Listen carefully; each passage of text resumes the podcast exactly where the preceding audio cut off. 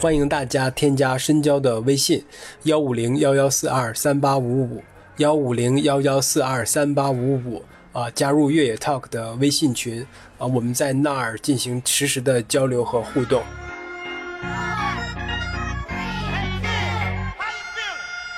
Hello，大家好，欢迎收听本期越野 Talk 越野的越野 Talk，我是园子。我是深交，好了呃，我是缺牙，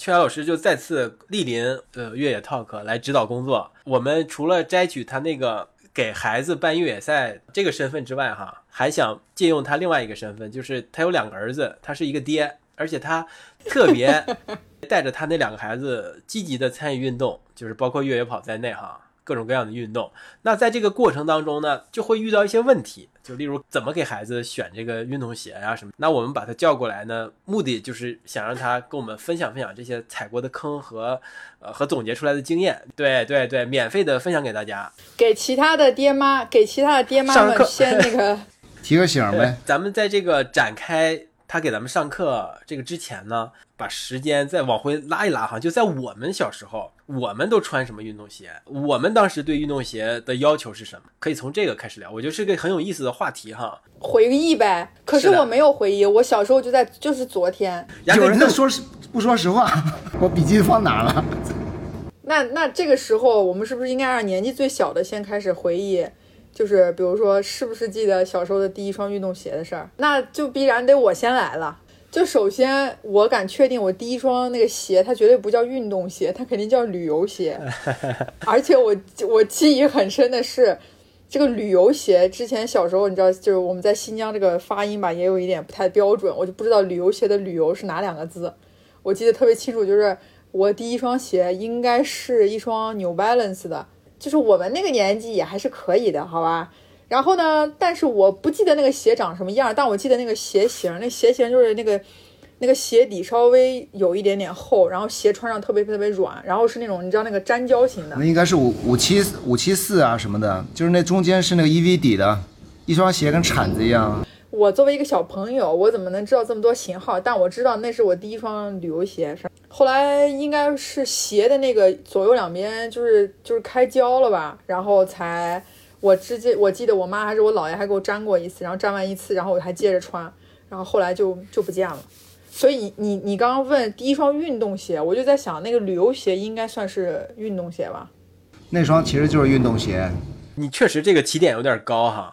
那你你你用这双鞋都做了什么运动呀？还是只是穿着它而已啊？我我我现在能知道它是 NB，因为它鞋上写了个 N。那咱也咱也不一定说它万一是个高仿什么的，是吧？咱也不知道，在那个那个那个那个时候，大概率是 你说我穿那个鞋干过什么运动？这个跑跑跳跳是肯定有的了。反正我我我我觉得印象最深的就是这个鞋子比小时候，因为小女孩儿，我小时候都穿过那种就是舞蹈鞋，对吧？这个这个是肯定你们俩没有经历过的，我没经历过好看的舞蹈鞋，脚是半包，然后会露一个窟窿的那种，就是那种舞蹈鞋，旁边有个小花。就当时我我觉得印象最最深的就是穿这种舞蹈鞋，就觉得就鞋底很硬，然后就很不舒服。然后每次跑步的过程当中吧，这鞋它那个逮那个带儿会会勒着，小朋友跑着玩的时候就觉得会很勒得慌，然后穿运动鞋就会觉得很舒服，而且因为我以前是那种粘扣的，然后就小我记得我小时候每次脱鞋穿鞋那粘扣基本上我是不会取开的，你懂吗？就变成一脚蹬了，就一脚蹬那种，然后就穿穿穿上就感觉很舒服，反正就会就是，反正我觉得小小时候是会会比较喜欢穿这种鞋子多过于穿那种小皮鞋。意思就是，呃，你其实小时候其实不不怎么运动的是吧？就没有把运动这个事儿呃是当成一个单独的事儿来做，只不过是体育课啊什么之类的。不是，就是如果你说我小时候的那种运动，就是我我印象最主最小，我就小时候最早开始学跳舞的时候，如果你算它是个运动，可能你那个小鞋子只是在跳舞的时候穿，还是日常生活中它也能穿呀？不能不能，它那个鞋底就是就是很薄的那种，就而且必须要在舞蹈房的那种木地板，就只就真的是在木地板那种穿，它是不可能出门去穿的。所以你要问我小时候多小开始运动，我真的是没什么太多印象。我只记得我从上小学到初中，然后再到上高中，我的体育课基本上都很难及格。哎，你说那个舞蹈鞋是是你刚才描述的那个样子，它还带一个松紧带是吧？就在脚背上。我我我，你这个确实是激激活了我的记忆哈。我我记得我小的时候你也穿过是不是？呃不不不，我记我知道那有日常的那种鞋是采取就是借鉴了这个元素。我记得哈，就是我们参加活动的时候，可能有那种集体表演啊，特别像园子刚才说的他那个舞蹈鞋的那个元素，我觉得是摘摘出来了，就是把它融入到了日常穿的那种休休闲鞋的感觉，就是专门给小孩准备的。它也是那种黄那种黄色的橡胶底，然后面儿都是白色的。女生呢就会有一个那个松松紧带。但男生可能就是系鞋带的，对，就是那种东西，你知道吧？啊，牙哥，你穿过吗？我肯定没穿过呀。牙哥应该是从光脚丫子开始的。我我光脚丫时间比较长。那我想问问你的童年第一双运动鞋是什么时候？请你大胆的说出来。一九八五年，一九哎，差不多差不多八五八六。那其实没有了，我我能想得起来的年应该是在得九零年左右了吧？那时候上小学，小学几年级啊？三年级、四年级，差不多。我们那个时候鞋子是叫一个叫步云的一个牌子，你可能没听过吧？没听过，就是本土牌子吧，local 很 local 的牌子是吧？它也不能是。我我不知道是不是本土牌子，但是后来我在我上了大学以后，我看到了一双鞋，跟我小时候穿的非常像，就是青岛双星，就足球鞋吧，就布布面的，然后底是橡胶底，就那个硫化橡胶底的那个一个钉子。那我后来我们那儿就以前我从来没有听过双星，然后前面有一个方便，就是它的那个橡胶面有往往上翻的，翻到那个指甲盖那个地方吧。啊，那个是小学时候穿的鞋，但是其实我穿的最多的是回力。暴露年龄了啊！我没有穿过，我没有穿过回力，我都不知道回力是什么时候的牌子。你穿的这个鞋子就是包括那个钉鞋，步步云是吧？啊，再加上这个回力，啊你是用它来日常走路是吧？就是上放上学、下学、去出去玩都穿那种鞋。大哥，当时穿那个鞋不叫日常走路，那叫炫耀。为什么？为什么炫耀？我想知道，就是它的价格很高，还是因为鞋型就是非常的 fashion，还是因为什么原因啊？人家穿 New Balance 都没有炫耀。我现我是记不太清楚当时为什么为了炫耀。我的印象是那个鞋子当时能见度确实不太高，就是就是最硬的那些人、最最强的那些人才能穿得上，然后要盼一双鞋子盼老久了。时代不一样嘛，硬汉才穿是吧？就是就是运动天赋极强的人才穿。然后当时我必然没有这这么天赋嘛。但只能从装装备上来来补强。对 对对，就是就是那种什么。就现在的装备党，其实当时就是这么回事。现在装备党就很牛逼了，东西都有了。但当时有这么一个一双鞋就可牛了。其实我小时候是有足球足球梦的，所以说有那个鞋。哦，难怪呢。那牙哥，你还记得你第一双足球鞋是什么时候吗？就是步云、啊，就是小学啊，小学步云啊，就是那足球鞋。不不是，我的意思是你这是你第一双足球鞋，但你那会儿不是也并不专业，也不会踢吗？就是正经八百上场，然后穿着的那你双足球鞋咋知道我不不会踢的？你怎么知道的？冥冥之中揣测出来。确实不会，但是其实我以前很喜欢踢踢足球的，但是确实踢的不怎么样。但是职业生涯毁于一旦，是因为甲沟炎，我两只脚都有很严重的甲沟炎，颠连接球都颠不了。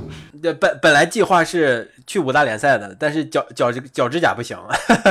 当时只是纯纯粹就是喜欢喜欢足球，但后来甲沟炎非非常严重，就是每隔几个月就得把指甲盖丢一次，肿得跟猪头一样。所以我现在为什么我到天天都穿着人字拖了？就是那个时候养成的习惯。然后这个说个题外话啊，就是我现在还有一双有一只剪刀，是九五年时候我妈买给我的。我去到哪儿，全世界各地啊，这装逼了，就是上哪到哪上学啊，干嘛，反正只要出门。我都带那双那那那那只剪刀，就是随时可以剪指甲，要不然指甲盖长到肉里就废了。哇，那你居然指甲刀还留这么长时间？对然后鞋居然不留着，鞋咋留啊？裱起来啊、收藏啊！你的第一双，对啊，收第一双藏足球鞋。那我这么跟你说吧，就是对我来讲很重要的鞋并不是这些，但是那双鞋也是被收藏了，只不过不在我手里。这么说明白了吧？哦，呃明白了，明白了，就就别别再多问了，是吧？等我问出什么前女友、前前女友这种都不合适。你想不想让这节目让我媳妇儿听啊？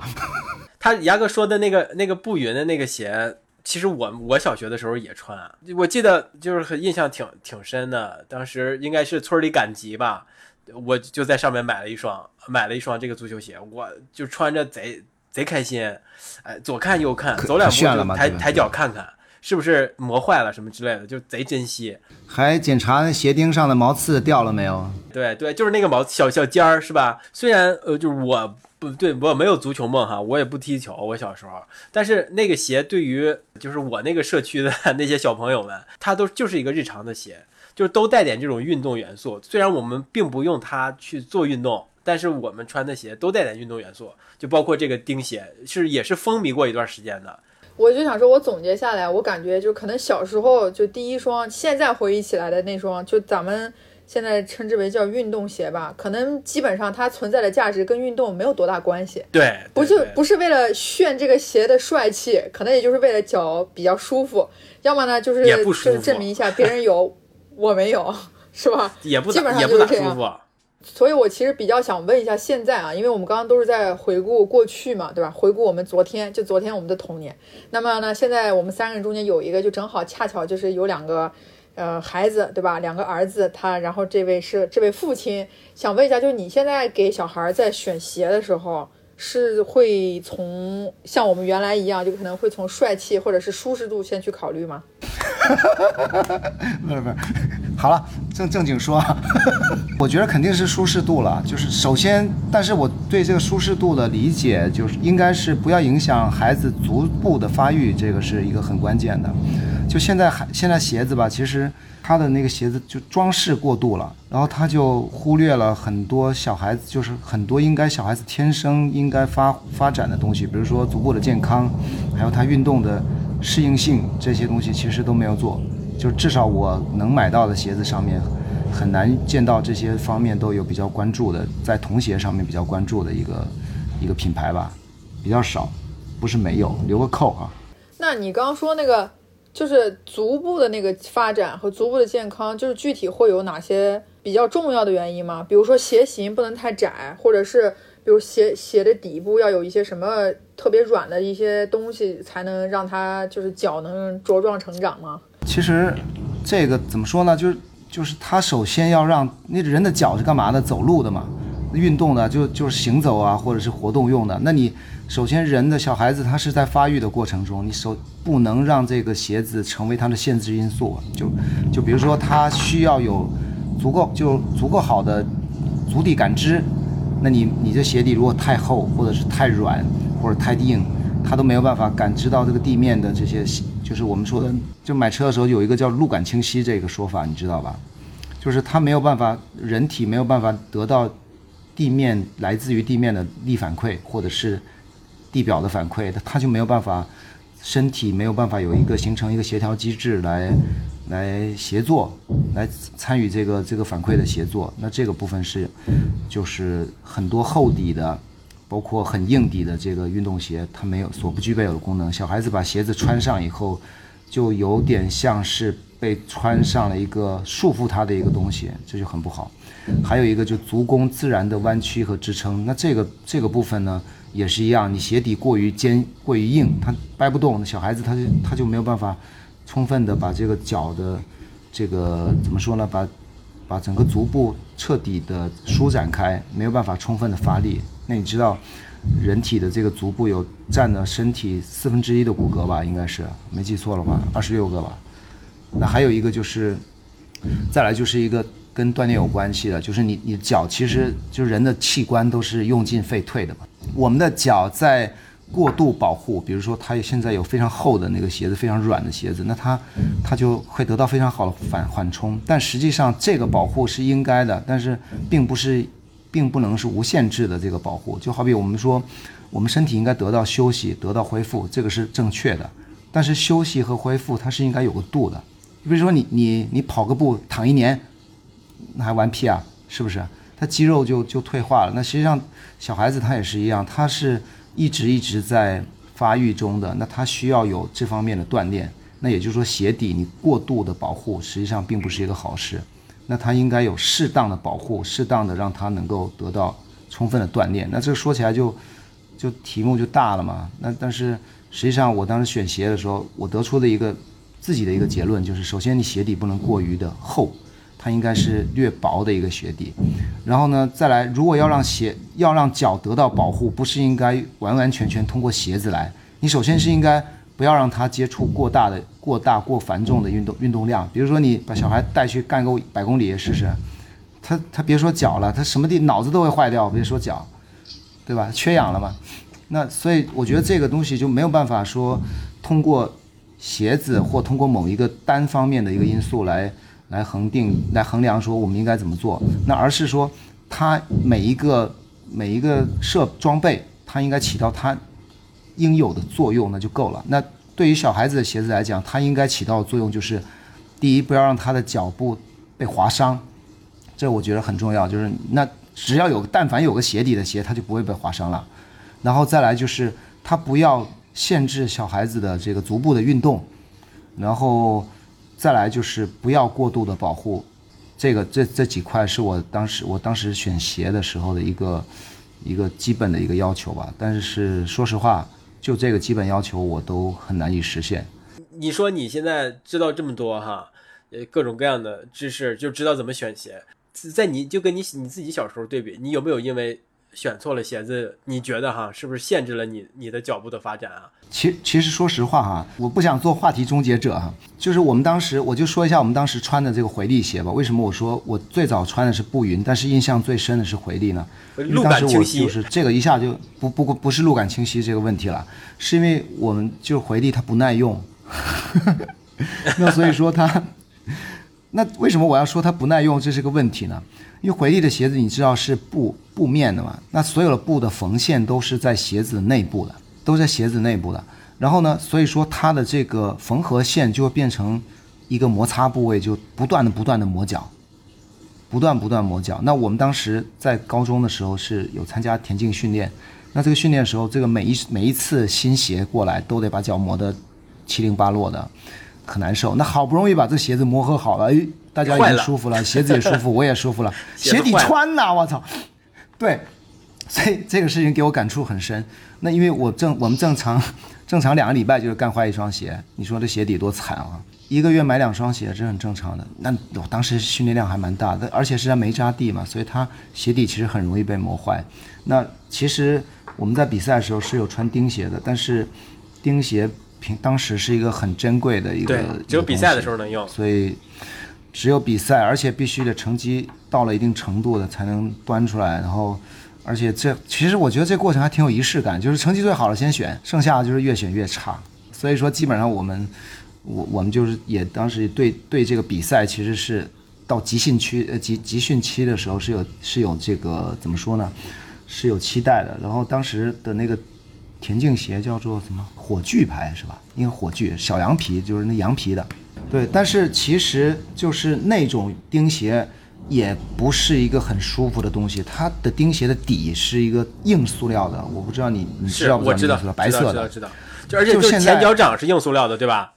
后脚掌没东西啊，你就完全你后后后跟都没法着地的。对的，就跑吧，你跑啥？你跑个几千米还还用着？就脚尖点地跑吧，是吧？就非常自然跑姿，非常科学跑姿，就自然跑走五五颗。对你，你后后跟你到到不了地，前面那钉那么长，一点二厘米，后来到了塑胶地才才换成短钉零点八的嘛，应该是我印象没没应该应应该才是，当当时那个鞋子就是它最大的好处是抓地非常好，因为我们穿穿回力鞋在在这个没扎地的时候是很难受的，很难受的，然后在就用了钉鞋以后，肯定是爬地啊什么就非常强嘛，所以就很帅。那但是它最大的缺点就是，因为有那个塑料底下有那个塑料壳嘛，就是现在的这个碳板 Plus，我操，超强碳板，我操，就造成这个脚部其实很疲劳的，非常疲劳，而且那个鞋子全靠你足弓啊，是吧？全靠足弓，第一个，第二个是全靠运气，因为这个鞋子你不知道你抽到是哪双鞋，然后也不知道你挑到的是哪双鞋，然后然后这个鞋子里面会不会磨脚什么根本不知道。所以只能在比赛前狂跑狂练，该磨破的地方全出来，贴上创可贴就上嘛。然后所以说我们当然我们也自己也总结出很多经验啊，比如说你怎么怎么当时怎么看那个鞋子啊，就是你很新的来不能要，然后那个太旧的也不能要，太旧垮了吧。然后就要那个皱纹到什么程度它是最好穿的，我们就已经已经养成经验了。那先挑选鞋子的时候就跟 NBA 选秀一样，就啊这个最牛了被挑走了，那没事，我们再退而求其次，反正就各种各样的经验。说实话，那段时间过程还是蛮难受的，直到后来。后来那个就又又开始跑步了，就也买了很多各种各样的鞋子啊，就那就现在鞋舒服了，只但是小孩子的鞋还是不行，就没有没有特别合适的。你在进行田径训练的这段时间，大概是是初中还是高中啊？你练的是中长跑啊，还是短跑呀？中长跑就八百、一千五，而且有兼项三千，那三千就就是当时我们能跑比较长的距离了，那但更长了还有五千就是了。因为我我我记得当时就是我们要做这期节目的时候，牙哥你不是做了一个那个儿童足部的运动的一个算是一个调查嘛？然后我记得你里面有小写过，就比如说儿童足部发育的时间，从婴儿期到幼儿期到学龄前期，然后到青少年期。就我想知道这四个期间到底就是哪一个期，可是可能会对于他足部的发展影响是会最大的？就可能在哪个期间，这个鞋子的选择对于他来讲，其实是最具有一些。意价值和意义的，我觉得就是在小学这段时间，再小的孩子他其实对鞋子并没有要求这么高，因为这个时候他是没有运动要求，他不是不运动，他这会儿他连站都站不起来，他还还穿什么鞋啊？对对，就没有使用要求呀。对他的那个软软骨啊，什么都没有形成，都没有形成好。其实是到幼儿园，应该算是幼儿园那个时候，他才是开始骨化，然后韧带啊、肌肉才开始发育。但但是那个时候其实。就学龄前孩子其实都扁平足足，我不知道你们知道不知道？没有足弓的，要到了大概是接近小学，可能在幼儿园的时候才才能开始形成足弓的，然后韧带啊什么开始变强，所以那个时候小孩子的运动能力，而且自身其实他也开始了，也是到第二次发育了吧，应该算是那段时间他已经力量已经开始形成了。那这段时间他的运动习惯，我觉得哈，那段时间运动习惯很有可能会影响终身。所以我觉得那段时间是很重要的。那当然，到了后面就是，到了就是初中啊，那个时候其实也不能说不重要，但是可能前期的影响会更加的关键一点。你非要找一个时期的话，你看我我当时都到了高中了，穿那么多劣质的鞋子，那么那么凄惨，也没 也没也没咋地是吧？也没咋地，也没咋地。对他下一句想说，因为也没咋地，所以现在只能穿夹脚拖，他已经再穿不了钉鞋了。我的能穿，我穿过，太难受了，根本就扛不住。东北冬天那么冷，请问一下，就是你小的时候，冬季能穿运动鞋出门吗？不会打滑溜冰吗？东北的运动鞋里面都是有有毛的呀，加绒加毛的。他说的是鞋底，你在冰面上贴砂纸吧？不不不贴不贴，就是正常的呀，正常的鞋底啊，很很打滑的。你如果路面上路面上有冰啊，结了冰之后，上面有一层浮雪，那个是最滑的时候。那大满大街上随随时你可能都都能看到有人滑倒，摔，这是肯定的。好多老头老老太太冬天都是出不了门的，就容易摔出个好歹的，就一定会摔出个好歹的，你每年都会有。可是，那你作为小朋友冬冬季的话，也会选择穿运动鞋出门吗？我们那边。的运动鞋，我跟你说，里边它都是有毛的，有绒的，加厚的 UGG 那个模式。所以，所以啊，它也是运动鞋。我们就穿那个运动鞋，就包括踢足球呀，就在雪地上踢足球啊。然后你反过来想哈，就东北的冬天都有什么运动可以做呢？如果没有一个室内篮球馆的话，篮球肯定在室外打不了。对你动手啊，是吧？你戴手套打不了篮球啊。足球我们穿的鞋其实也不是专业的足球鞋，就是啥鞋都有。有有的人还穿那种皮鞋啊，里边都是毛，然后外面是皮鞋，就拿那个踢足球。然后还有就是像说的旅游鞋啊、休闲鞋，它里边都是加绒加厚的嘛，就穿着那个能玩的运动就这个。另外再能玩的就是冰上运动了嘛，冰上运动那你就专用的鞋子了，就是冰刀啊什么。在运动情况下，东东北冬天的运动还是相对来说比较单一，对鞋子的要求就不典型，就我们不可能没有一个专门用在某项运动，在东北的冬天是是有一个专项的运动鞋，没有这样的那个什么条件。雪橇和冰刀不算吗？那冰刀那就是专用的了嘛，它也不是运动鞋呀。对它，我不能，我我也不能穿着冰刀满大街溜啊。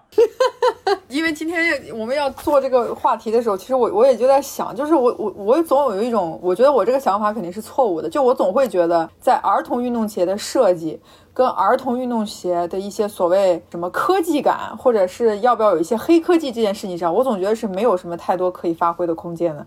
没错，是的，你理解的很对，你这也不是什么偏见，就是正确的观念。但是呢，刚刚牙哥又说，对吧？小朋友的这个足弓的发育怎么样？他其实随着年龄，他哪个时候扁平足等等，我又感觉好像这个科技感是被大家忽略，其实是应该可以有的。这个可以请牙哥牙哥来跟大家说，因为他经验比较丰富嘛。就这东西不能靠其中任何其中单一的装备来说事儿嘛，它的它是一个综合的过程。就好比说跑，就是上次我们不是提过吗？跑步到底伤不伤膝盖？你看你怎么跑这个？没有办法说一句话来定论。你奔着伤膝盖跑，那就能伤膝盖，是吧？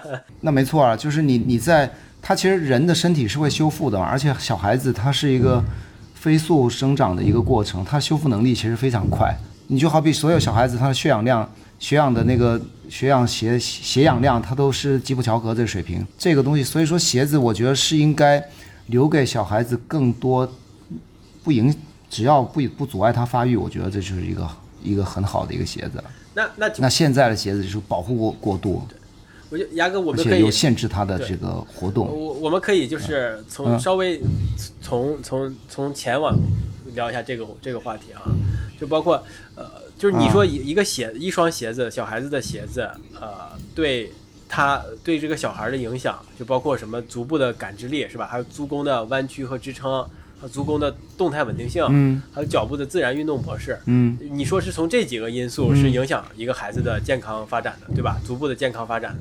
那你能不能先给我们解释一下这几个、呃这几个概念大概具体是指什么呢？就包您刚才也提到了这个足部的感知力，就是所谓的路感，对吧？这个啊包括神经的发育、发展，然后你你引导肌肉啊什么之类的，就是让你的脚更灵活，是吧？这个东西，你可以跟我们说一下这几个概念。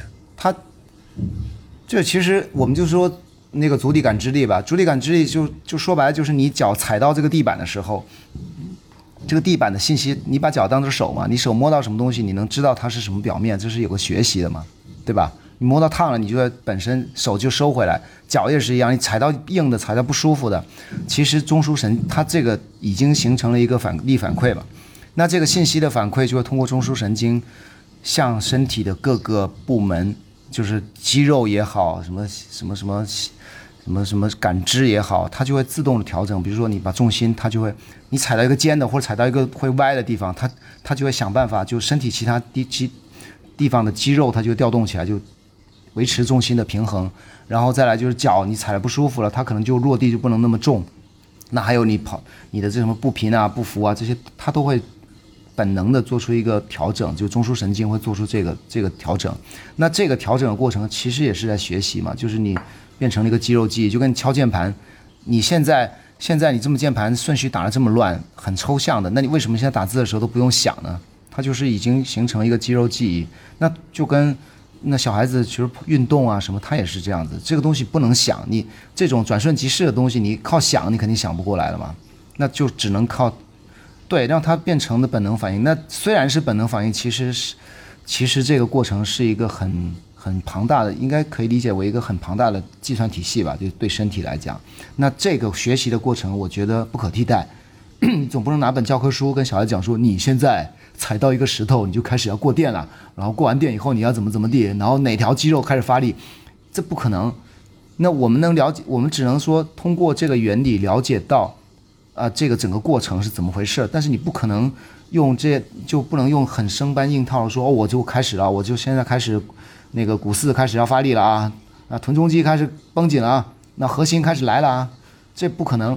它这是一个很应该是一个身体 自我学习很本能的一个过程嘛。那我们要了解原理，那了解完原理得出来结论就是我们要让它路感清晰，那就是鞋底薄一点。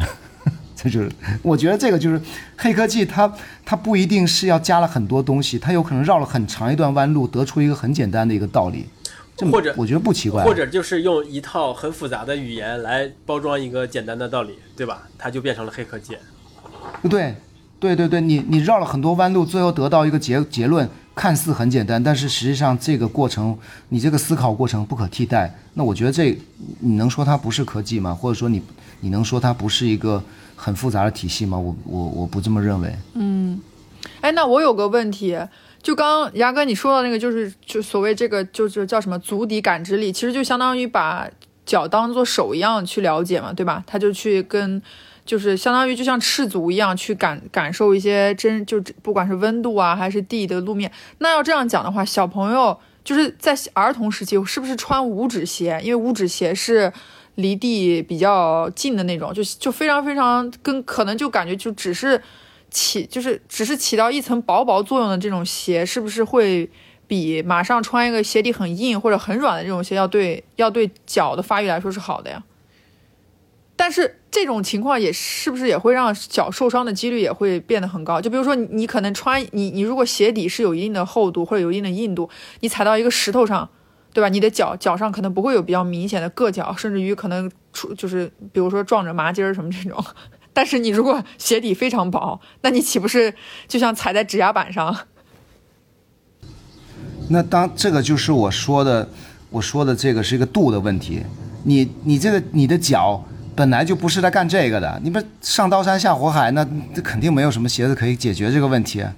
对，是啊，那你这踩钉子，那就是它有功能性。就比如说我们下工地的时候，它它得，呃，不要说下工地，就比如说我们说以前有一个有一个那种鞋子叫户外叫 Cat 是吧？C A T 那个鞋子，它很很就是耐户外耐候性非常好，又能防水，又能又能有又防踩踏，踩个钉子也没事，因为底下有钢板。但它不是没有缺点，就是没有东西可以技能拉满的。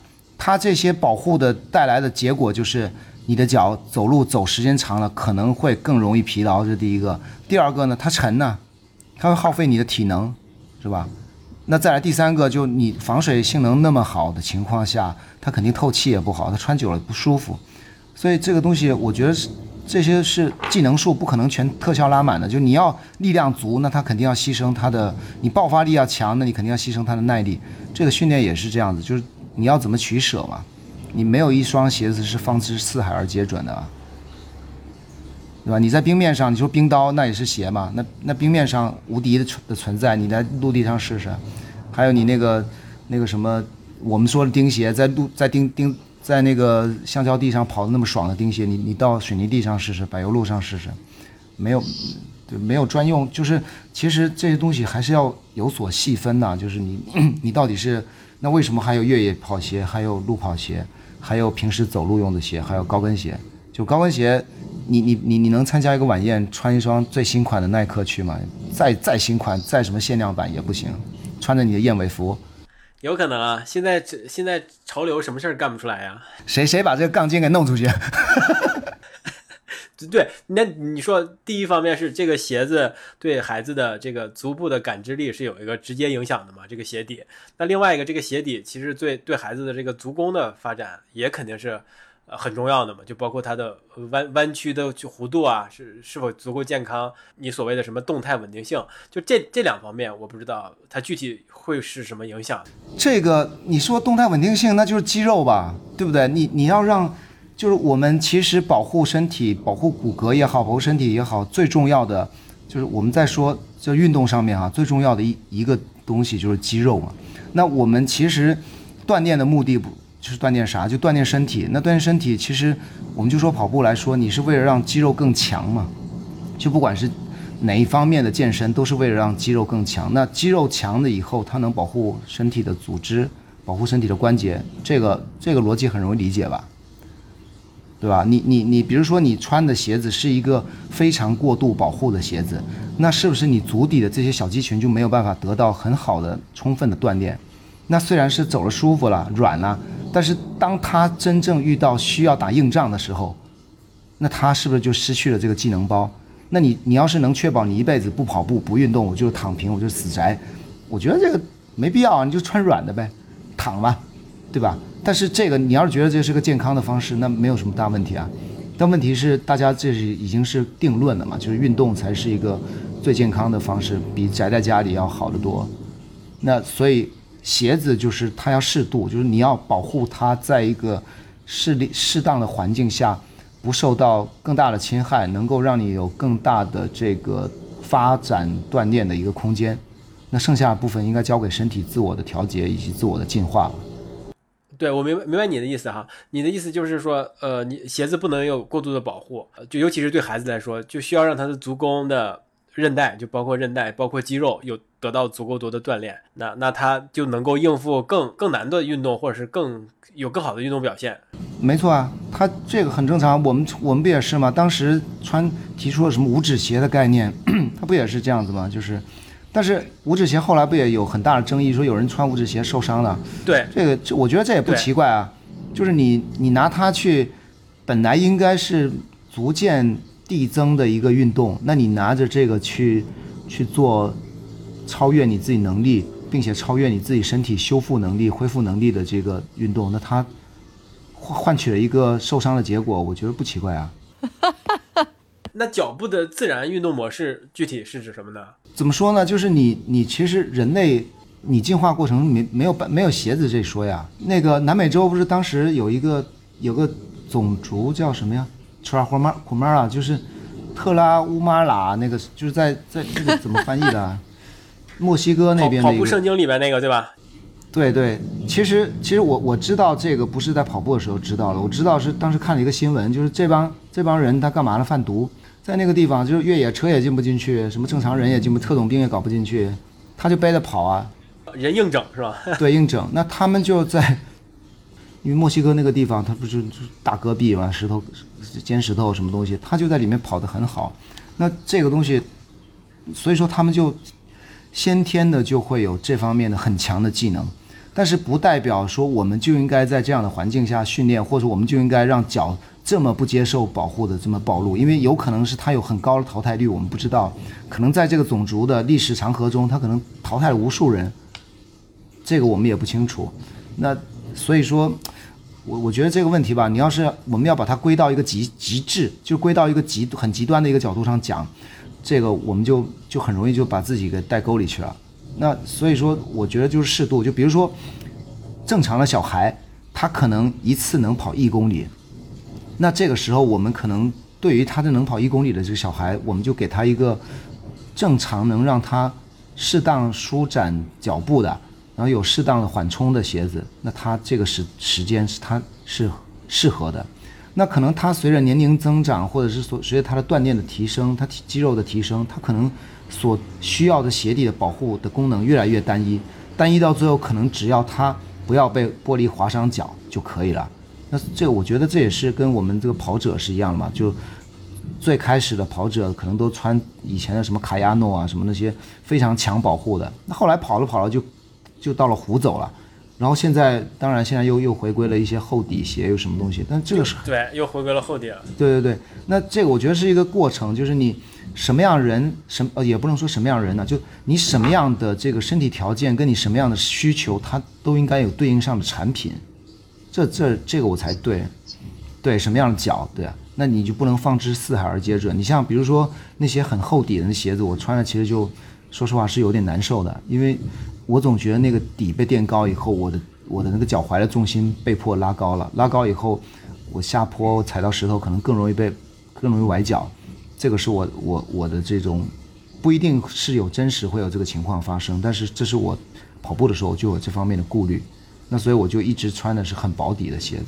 那穿薄底的鞋子呢，在我没有受伤的前提条件下，那我可能踩到硬的石头的时候，我就我这个感知也不会那么难受，因为已经习惯了，就是不要把整个力就压在这个这么这么小的一个足不弓上不。是因为你脚底有死皮啦，我没有死皮，跟死皮没有关系，就是它其实还真不是死死皮的原因，因为我我有见到好几个光脚跑的人，就包括阿元，他也是光脚跑，他光脚跑原因很简单，没有鞋类赞助商，他就是光脚，什么时候有什么时候来，然后他他的脚皮就一点都不一点都不粗糙，你你想嘛，它那个地方一直在踩，它血循其实是更快的。那血循带过快，它其实这个地方它代谢是更好的，它它的皮其实还挺嫩的，粉嫩粉嫩的。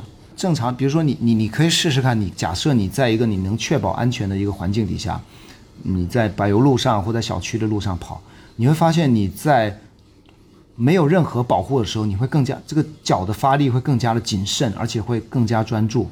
不是你脑子专注啊，是这个脚的这个肌肉，你会发现它更加专注。你就你以前比如说你你穿着一个保护非常好的、缓冲非常好的鞋子，厚底的什么的，它就你跑的时候是更加的肆无忌惮，那可能会把所有力卸到它身上。但是你卸到他身上，脚底可能不觉得难受了，但是他很有可能这个卸力的过程中，对对你的踝关节、对的膝关节带来更大的冲量，这是有可能的。那那你说这个它是一个好还是不好呢？我我我，但是像对于我而言，那我我比如说我跑步的时候，我我当然跑得也不快，但是我跑步的时候我会脚步会更加的轻盈，因为我已经习惯了薄底的鞋子，或者是有时候穿着拖鞋，因为我懒得带鞋子，有时候就光脚跑一跑，虽然跑不了很长，也就十公里八公里吧，但是跑的过程中我的我的步态就会比较不一样。我不能说这个步态就是更科学，但是它这个步态一定是跟跟这个穿厚底、长期穿厚底鞋的步态会是有所区别的。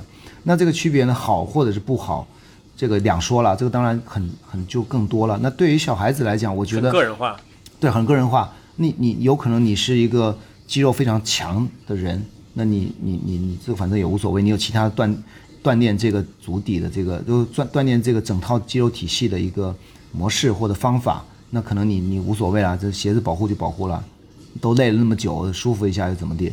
但是呢，就是我们就回到回到小孩子的鞋子来说，那小孩子呢，他们的运动是无差别，他根本不会对自己的身体就是。他们不在乎把自己血槽掏空嘛，就很简单说。而且刚才我说过了，就是小孩子他其实有个特性，他的这个血氧量是更高的，他血氧量其实已经达到了顶级运动员的，就顶级的这些马拉松运动员的标的的标准，就跟就跟我们所有运动员为了提高那么一点那么一点点血氧量，他都要就是甚至要违使用违禁不是上高原那么简单了，有药的使用违禁药违禁药品，他们就是为了提高这么一点东西。但小孩子天生就就有这个特性，所以为什么他们能够什么充电五分钟，奔跑两小时，其实就他们的恢复速度就很快嘛。那为什么就就是说到这题外话，为什么我们的儿童赛都要放在星期六？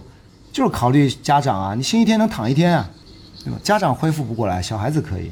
那所以这个家长得躺一天是吧？对对对，那就是因为小孩子有这个特性，他们不要不要在不要让他们这个有在这个运动中，他这个是不均衡的发展。你的体能是这么强，但是你的肌肉不一定有这么强，你不要在这个过程中让他受损。那所以这个你对于这个鞋履的这个选择就应该要，我觉得我是我考虑的是这个方面。反正牙哥说了这么多，我我觉得是你在选择儿童选择运动鞋的鞋底的时候哈，你你不能太厚，对吧？就所所以就能够提升你的这个足部感知力，不会妨碍这个能力的发展，对吧？你不能过度保护，过度保护你可能足弓的韧带啊、肌肉啊，你就得不到充足的锻炼。那在以后应对更高强度或者更技更具技巧的这些运动的时候，你的足弓就不能够提供更好的这么一个功能。你你你也不能什么太硬，太硬了，你这个脚啊就不能有一个什么自然的运动方式，一个这个模式来、呃、来舒展了，对吧？所以就是不能太厚，不能过度保护，还不能太硬，就是选择儿童运动跑鞋的一个几个标准。这个硬是两个概念呢，一个概念是这个，就你说的这个不能弯；另外一个概念就是它真的就是硬，跟石头一样硬，那就缓冲太差了，它又厚又硬，就变成你增加了一个更大的一个负担嘛。那你还不如光脚呢。呃那我们就把话题可以再往回拽拽一下，就是，那你牙哥，你是让你的孩子哈，因为你是一个父亲，你有两个孩子，你是让你的孩子什么时候开始开始运动的呢？应该就是学前吧，学幼儿园的时候，因为他们已经有基本的行动能力之后，你是不是就已经开始带他们做一些基本的运动训练了呢？嗯，是啊，但是不系统嘛，就是当时这不可能，我们也没有什么什么什么专业梦，那只是当时他们出生的时候不是办了一个体育公司嘛，然后就这个部分就让他们在那边做一些，说说白了就是做一些类似体育课的教程，让他们参与一个基本的运运动。那后来是因为我工作忙，然后工作忙，然后插缝出去跑越野跑的时候，就只能把他们，差点说漏了，听见了吗？怎么把怎么把实话说出来了呀？然后就。你控制控制行不行？然后就，那就顺便顺便就帮带他们一块儿去嘛。那就后来发现他们其实对这方面还挺感兴趣的，那所以我就就让他们更多的参与到这个这个运动中来。然后包括我们就厦门其实本地的这个跑步氛围，包括跑友都很都很不错，就是大家时不时会组组织一些挺有趣的小运动啊什么的。那那我我去了，那你肯定把小孩一起带上嘛。那所以他们也就在一块儿里面玩。但是我说实话，你你要说这个鞋子，我真正注意到这个鞋子这个事情啊，呃，还真就是用了奥创这个这个儿童牌子啊，这个这个不是一个软广告哈，这也不是一个硬广告啊，这就是一个广告。这就是个广告。对我刚才说，既不软也不硬，就是硬。是一个有点软又比较硬的广告。那一般，那一般到这个时候，作为品牌代表，一般品牌方是不是会拿出一些什么东西来，真正的让大家感受一下这个儿童鞋？这关键是你家鞋子不卖了。言归正传啊，你看刚才是玩笑话，就他穿了这个鞋子以后，我就发现他们的这个步态有点不一样，就是为什么呢？就他们就我们下跑步越野跑嘛，也会下坡，就发现他们的这个下坡的这个动作就就这很细微的一个一个一个变化吧。反正我能看，我我平时老看嘛，就能感觉到不一样。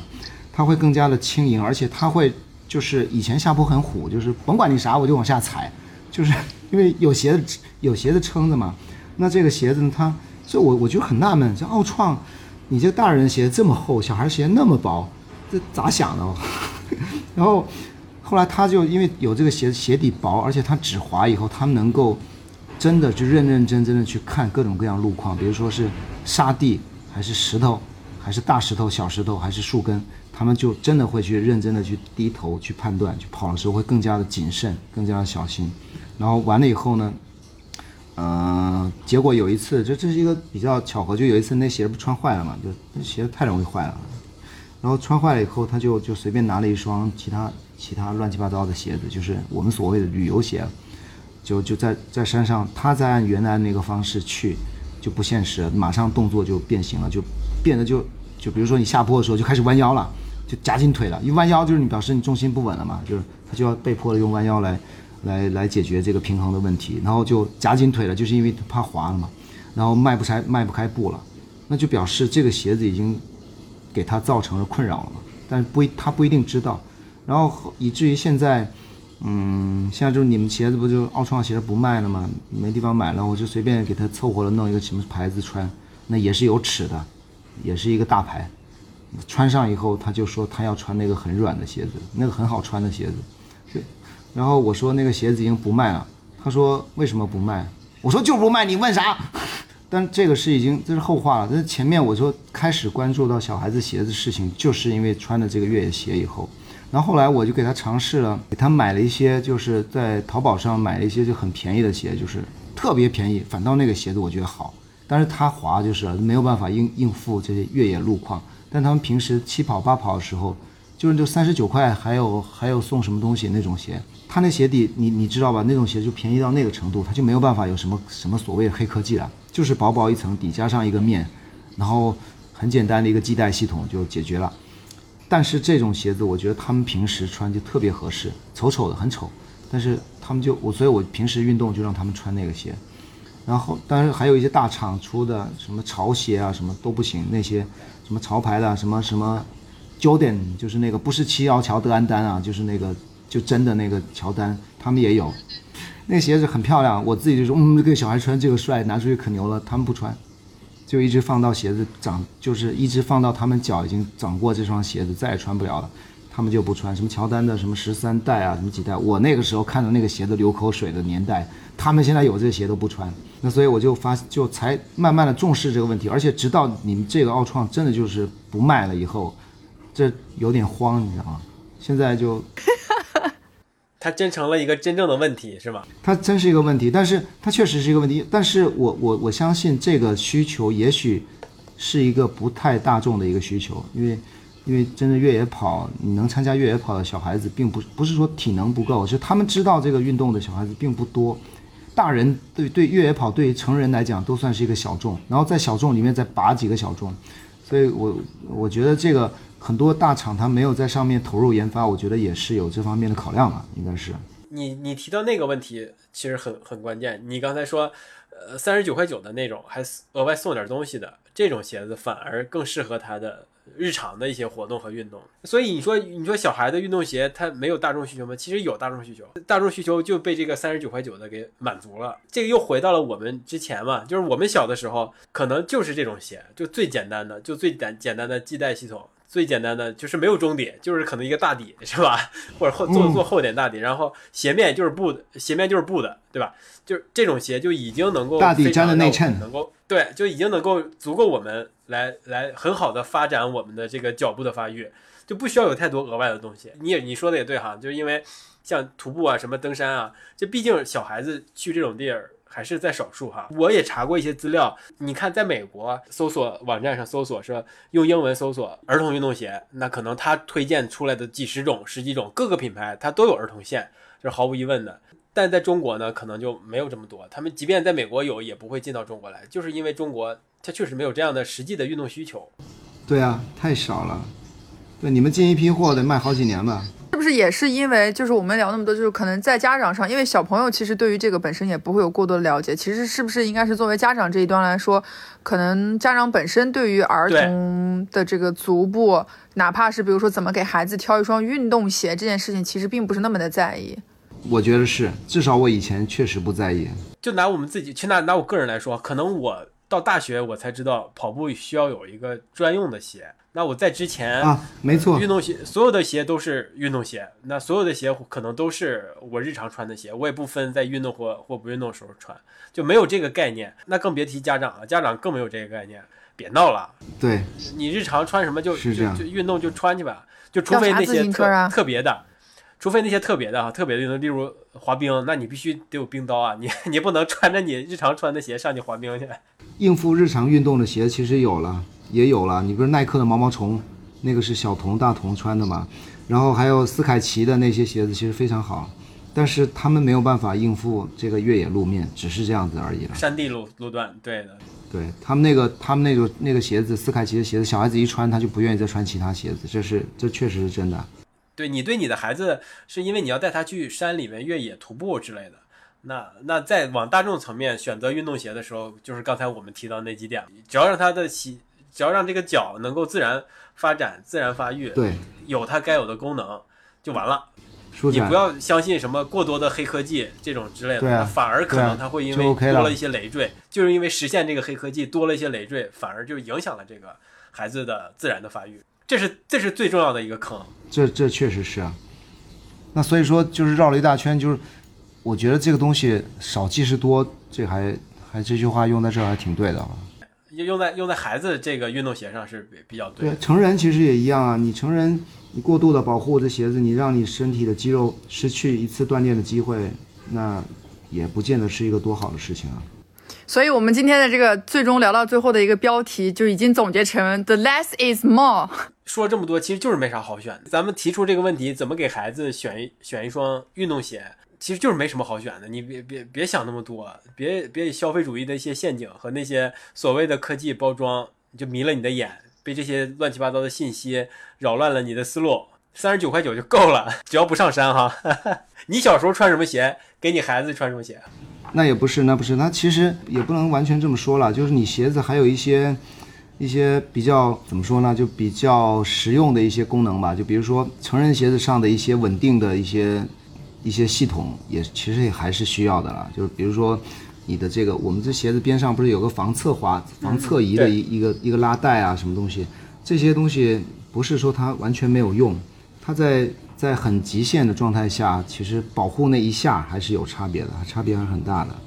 然后还有一些就是就是你鞋楦的舒服与否，这个也还挺重要。就是三十九块九那鞋那个那个鞋子是磨脚的了，就你怎么样做到那个，你怎么样能对你怎么样能把线头给藏好？就之前之前国内有一个一个大牌嘛，就是它的运动鞋确实就是会磨脚，那但是它后来一直改良，但是磨脚的这个后来改良到有一段时间怎么说呢？就改良到一段时间以后，它就牺牲了它的它的透气性。那这个，那后来又又在改，改到后来我我就再再又穿的时候就发现，嗯，综合来讲都不错了。所以我觉得这个过程它也不是一个，就是我们可能得到了一个很简单的一个一个答案，但是这个得到这个答案的过程可能有一个很长的一段路要走，而且可能会有一个很强的这个研发周期，或者很强的这个，就可能到最后就哦原来就是这样，但实际上你不走过这些弯路，也许你就真的不会知道就是这样。而还有一个鞋子的这个美观，我觉得也挺重要的。就你你你不能什么鞋子都穿的跟那你要说你要这样说的话，解放鞋、白解放鞋把线头收好了磨平，内衬做一个，能行吗？就时代不同嘛，那人对这个精神追求也还是有的嘛。那要不然你排除视觉因素，你你啥都收都别提了。杨哥刚才说那个观点哈，你任何把任何观点你往极端了走，就容易把自己带偏带到沟去。你你可以啊，你可以让孩子最后就穿所谓的那种最简单的鞋，但有有害的是孩子们的舒适性和自尊心，是，吧？这个 其实对 对对，那同学们。同学们都穿乔丹，我穿一解放鞋，肯定不行啊。那，不被欺负呀？那肯定啊，那穿乔你穿耐克，我穿阿迪，大家都可以接受，你或者我穿 Reebok，这都可以。但是有一些精神追求嘛。但其实其实说说真的，我今天还本来是想起一个，就你你刚才不是有发了一个小小的我们今天想讲的一个内容的时候，我就脑海里突然想起一个故事，就是我买钉鞋，我自己买钉鞋的一个故事。我从但是说实话，那那我先先讲结果吧，没买成。就我到现在为止，从来没有拥有过一双真正自己的钉鞋。自己的钉鞋啊，真的真的没有，因为当时当时是这样，我我在高中的时候，那那时候成绩已经很不错了，已经很牛了。我觉得我可以拥有一双自己的鞋子了，然后攒钱攒了好长一段时间，攒钱攒的大概应该是二百来块钱吧，或者是将近三百，反正就一二百块，已经是一巨款了。那么贵，嗯，然后完了以后呢，那个时候没根本没有网络资讯啊，就我听说在哪儿有一个有一个运动品的商店，这个运动品的商店呢，它有卖这个钉鞋，然后我就想，嗯，很好，我就要我就要去买那个钉鞋，然后当时就是很早了，那个时候其实对耐克这个品牌我是没有，我们是没有特别强的感知的。那我在当时看见了这个约翰逊，就是那个阿甘，就是就是那个原来四百米四百米纪录保持者约翰逊，他的一双鞋，那个鞋钉底部都是金色的，整双鞋都是金的，他看大为震惊，想要是吧？对，想要，我就看到了一个这个海报，然后呢，完了以后我就去耐克的店里看，但是还好没去，还好没有，要有的话我也是崩溃，因为那个鞋子价格肯定是远超我那二百的。然后我就看了那双 那个那个，我就真的造成巨大冲击。对，一定会造成巨大冲击。然后完了，我看到这双鞋以后，我就觉得哇，这就是我想要的东西。然后完了，四处打听，打听到一个地方，它是它是有有这个运动品商店的，我就很想去那儿买。坐了一个小时的公共汽车，逃课了，坐一小时的公共汽车，去找到那个大致的位置。那时候根本没有导航，根本没有什么，就找了大致位置，然后就开始问。结果问了一圈，还是没找到那家店。又再坐了一小时公共汽车，灰溜溜的回来了。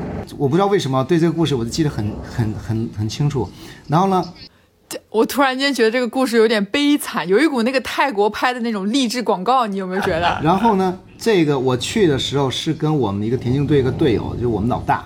那去的时候呢，嗯，我们两个就觉得哇，这下子要成了。结果没没买成，回来了。回来以后，这个事情就呱，就切换到了二零一几年。二零一几年我就开始跑步了，我就跳到一二零一几年，过了二十二十多年了。然后就我媳妇儿不是跟我讲说，哎，这是海淘啊！我说啊，海淘好，就上去我就看到了当年那双鞋子，哇，真的看到的买了吗？买了，买了，童年梦圆了，圆了。但是买完那鞋以后，我就带着那鞋到了田径场，厦门市体育中心，就当时我们参加比赛的那个场场地，我就把鞋子扎上了，然后我就开始想起来跑。结果那个时候的体育中心其实是没有完全，现在是完全向市民开放，那个时候是半开放，就是当时的体工大队，就是市的运动队还在那儿训练。我穿上了鞋以后，发现那小孩跑得我和牲口似的，我就不敢上，不好意思。穿！这么亮眼一双鞋，然后跑那种七分配速，没法想象。后来我就又把鞋子又又又又弄下来了，弄下来换一个其他的鞋，阿斯克斯穿上跑吧。然后后来我就这事儿，我就跟我们的老大我就又聊起来，他说：“诶，我也买了一双，我也没穿。” 他更没法穿。我告诉你，我好歹是个跑步，他是个跳远的，他穿个屁呀、他现在穿上那鞋，连坑都没跳进去，把骨把腿给摔折了，你说多多多笑话人！他练三级跳了，真有可能进不了坑。我跟你说，包括园子在内哈，包括可能大部分无论男孩儿女孩儿，可能在成长的过程当中都会有一双鞋哈，有非常深刻的印象。像牙哥的这个钉鞋，就是像我的可能第一双跑步鞋都会有这类似的一些，呃一些非常印象深刻到至今难忘的。我觉得它甚至变成了一个共同记忆了，大家对这个东西都有一些特殊的感情。我刚刚才刚才牙哥说他那个第一双钉鞋，让我想起来我我真的是第一双跑步的鞋，就是我知道就是跑步要穿跑步鞋，还是因为那时候最早在易跑网上班，当时我第一双鞋是一个朋友送的，我记得特别清楚是阿迪的 Zero。为什么我到现在没有忘？是因为那双阿迪 Zero，我一直，呃，我应该穿阿迪那个 Zero 跑了大概三个马拉松之后，那个鞋基本上因为也可能就是那时候也不讲究什么跑姿，也不太知道，然后那个鞋反正就磨的就已经。就是不太好看，就是不太好看的意思就是，即便跑步穿，我也会觉得，哎呀，不够那么的美丽。然后我就把那双鞋是手刷的特别干净，然后那双鞋我就一直各种各样的搬家，一直背着。我记忆中我扔掉它应该是得到四五年之后吧，因为我总就搬家总有鞋，我就发现这鞋好像就虽然它也很轻，但我就觉得没有什么收藏的价值，就扔了就扔了吧。就是，但是我真的很不舍得。你想，我都背了四五年之后才扔掉，就总感觉好像这个鞋上有很多的很多的回忆，你知道那种。早知如此，如此何必当初？当时就应该四五年前就干脆扔了。啊，是吗？所以那时候还刷的干干净净，而且我我以前是不太，我以前是不喜欢保留鞋盒的。那双阿迪的鞋盒的跟鞋我一直留了四五年，最后主要还有一个原因，是因为搬家搬家那个鞋盒就已经被拆烂了，就是那个鞋盒已经不像原来那么完整了。我就想说，那就一咬牙就一起扔了吧。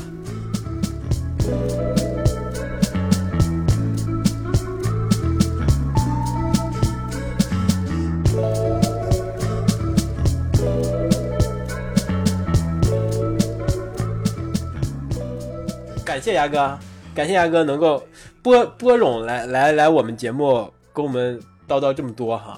就是科普了这么多，你自己那个作为亲爹的亲身的教训之外，也记得拿出一点那个聆听儿童赛的一些小礼品给我们那个小朋友的家长们啊，这个来点儿来点儿福利。那个拿头巾吧，就这场准确准确致敬的头巾了，马上要下单了，多下一些呗。多下出一千条，我们这个每个听众可能都需要一个哈，得包邮哈。你拿它贴墙壁啊，你要当墙纸使啊，是吧？不跟不跟你开玩笑了，行，对我们这期节目就到这儿了。希望牙哥的经验和知识能够给大家提供一些帮助。那感再次感谢他来我们节目做客，呃，那我们这期节目就到这里，我们下期再见呗，拜拜。好，拜拜。拜拜。